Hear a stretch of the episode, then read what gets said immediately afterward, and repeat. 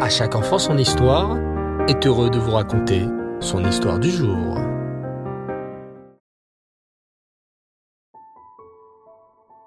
Bonsoir les enfants et Reftov, j'espère que vous allez bien. Bao Hashem. Alors ce soir, comme tous les jeudis soirs, vous êtes certainement impatients d'écouter la suite de l'incroyable histoire de l'affaire Finali. Vous êtes prêts? C'est parti. Les petits Robert et Gérard vivent des moments bien difficiles.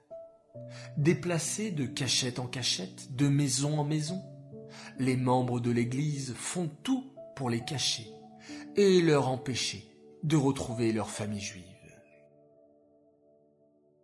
Quelle cruauté C'est ainsi que les petits Robert et Gérard, à un âge où on est tranquillement assis sur les bancs de l'école, vont devoir voyager de ville en ville et de pays en pays. C'est d'abord mademoiselle Brun qui les cachera à Grenoble. Ensuite, elle passera le relais à madame Antonine, qui les cachera à Marseille, puis en Espagne. Le pire voyage sera certainement celui qui les conduira en Espagne. Les cruels complices de l'Église organisent une réunion. Il faut cacher ces deux enfants finali. L'Espagne est le meilleur endroit. Mais impossible de leur faire prendre le train ou la voiture. Toutes les frontières sont surveillées. Qu'à cela ne tienne, ricane un autre. On les fera voyager avec un passeur, en passant par la montagne. Aucune pitié pour deux petits enfants juifs. L'Église est prête à tout pour ne pas les rendre à leur famille juive. Le voyage sera épuisant et cruel. Robert et Gérard en garderont des souvenirs terribles. D'abord, on les réveillera très tôt, à cinq heures du matin, alors qu'il fait encore nuit et froid dehors, pour ne pas que la police les voie. Puis, les petits Robert et Gérard, qui ont à peine neuf ans et dix ans, devront marcher durant six heures et trente minutes. Oui, les enfants, vous avez bien entendu. Six heures et demie. Le temps est glacial, et les petits garçons n'ont pas de bottes, juste de simples chaussures. Leurs pieds s'enfoncent dans la neige et commencent à geler.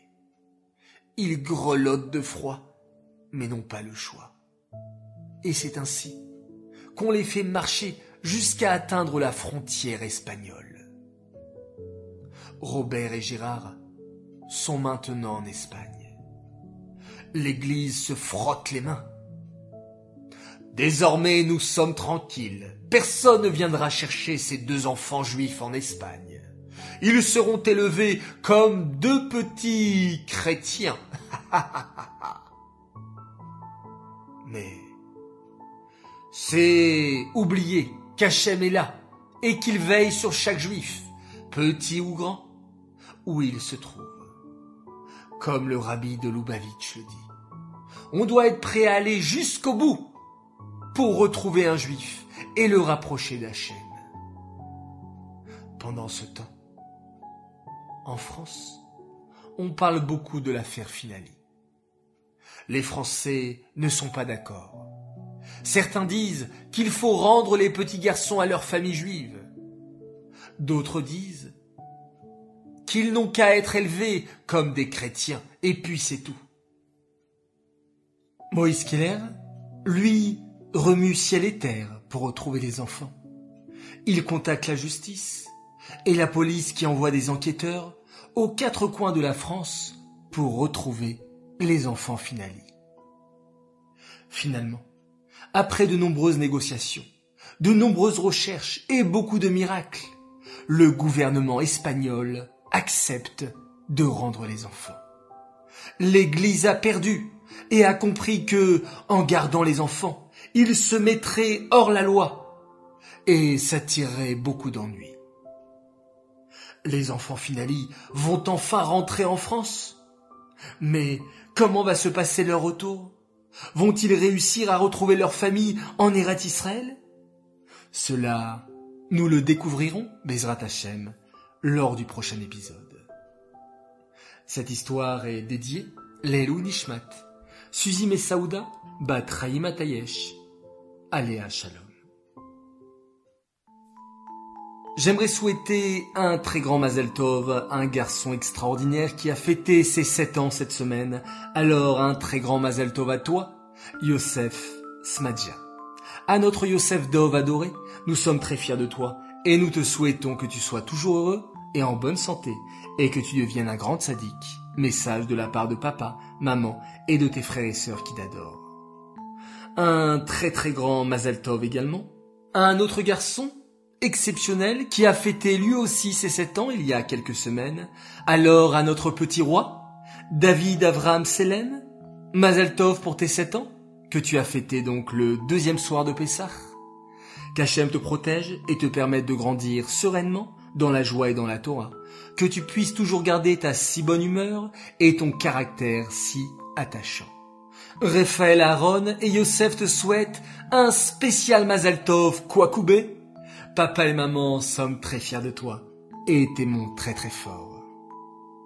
Voilà, très chers enfants, Laila Tov à tous, bonne nuit, faites de beaux rêves, et une fois encore, et cela pendant encore quelques jours et quelques semaines, nous allons compter ensemble le Homer.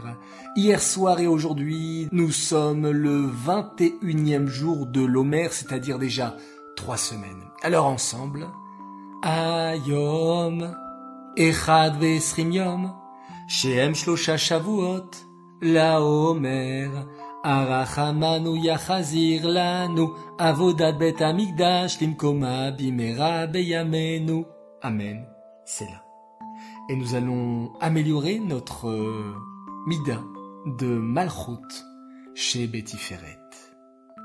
C'est-à-dire d'être les rois de l'amida tiferet, l'amida de l'harmonie, savoir être chesed, d'être bon, généreux, et aussi gvura, rigoureux et discipliné.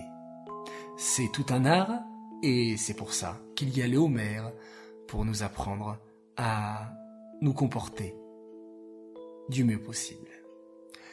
Je vous dis la et on se quitte en faisant Schéma Israël.